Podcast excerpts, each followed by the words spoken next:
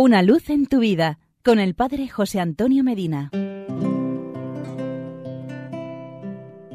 Queridos amigos y hermanos, hoy partimos de un hecho real acaecido en el año 1922. Nueve mineros quedaron sepultados vivos en una mina. Uno era creyente, los otros ocho incrédulos.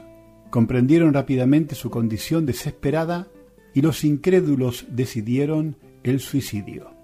Pero el creyente se impone por la fe, los animó, los mantuvo vivos sin agua, sin comida, durante ocho días.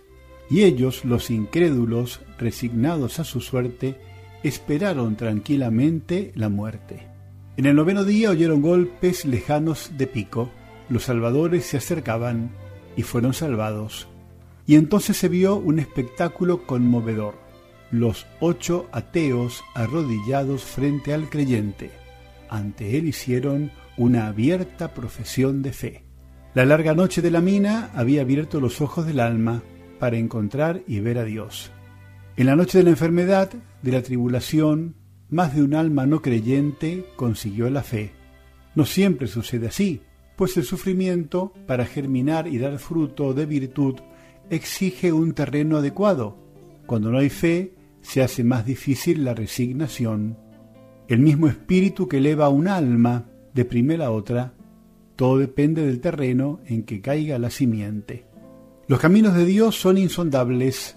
A uno llama a la fe por el sendero ordinario de la educación cristiana, a otros por el de la tribulación, a otros por medio de una buena lectura, a otros por el consejo de un amigo, a otros por una desgracia en la familia. Aquel personaje de Clodel, después de haber sufrido la lepra durante muchos años, exclama, Dulce cosa es sufrir y saber para qué se sufre. Sí, por el dolor se puede llegar a la fe, como le aconteció a Copé, quien ya convertido bendecía el sufrimiento que había sido la vía hacia la eternidad. Per crucem ad lucem, por la cruz a la luz. Los griegos, que tanto amaban la alegría, decían con Esquilo, por el dolor, el conocimiento. Mediante el dolor aceptado, la desgracia se hace purificadora, la fe dolorida se torna más pura, más sobrenatural, se hace posible la compasión. Dice Timón. Por desgracia, nuestro mundo va perdiendo el sentido del dolor santificante. El hombre de nuestro tiempo intenta distraerse del dolor busca todo por ser feliz, la salud, la prosperidad material y se consume en bagatelas. Hay un abominable despilfarro de sufrimiento. Bendito sea el sufrimiento, mil veces bendito, si él se convierte en camino para llegar a la fe, porque la fe es el paño de lágrimas de la vida, la única escollera detrás de la cual puede hundirse en paz el hombre desarbolado de nuestro tiempo Así es, dulce cosa es sufrir y saber para qué se sufre.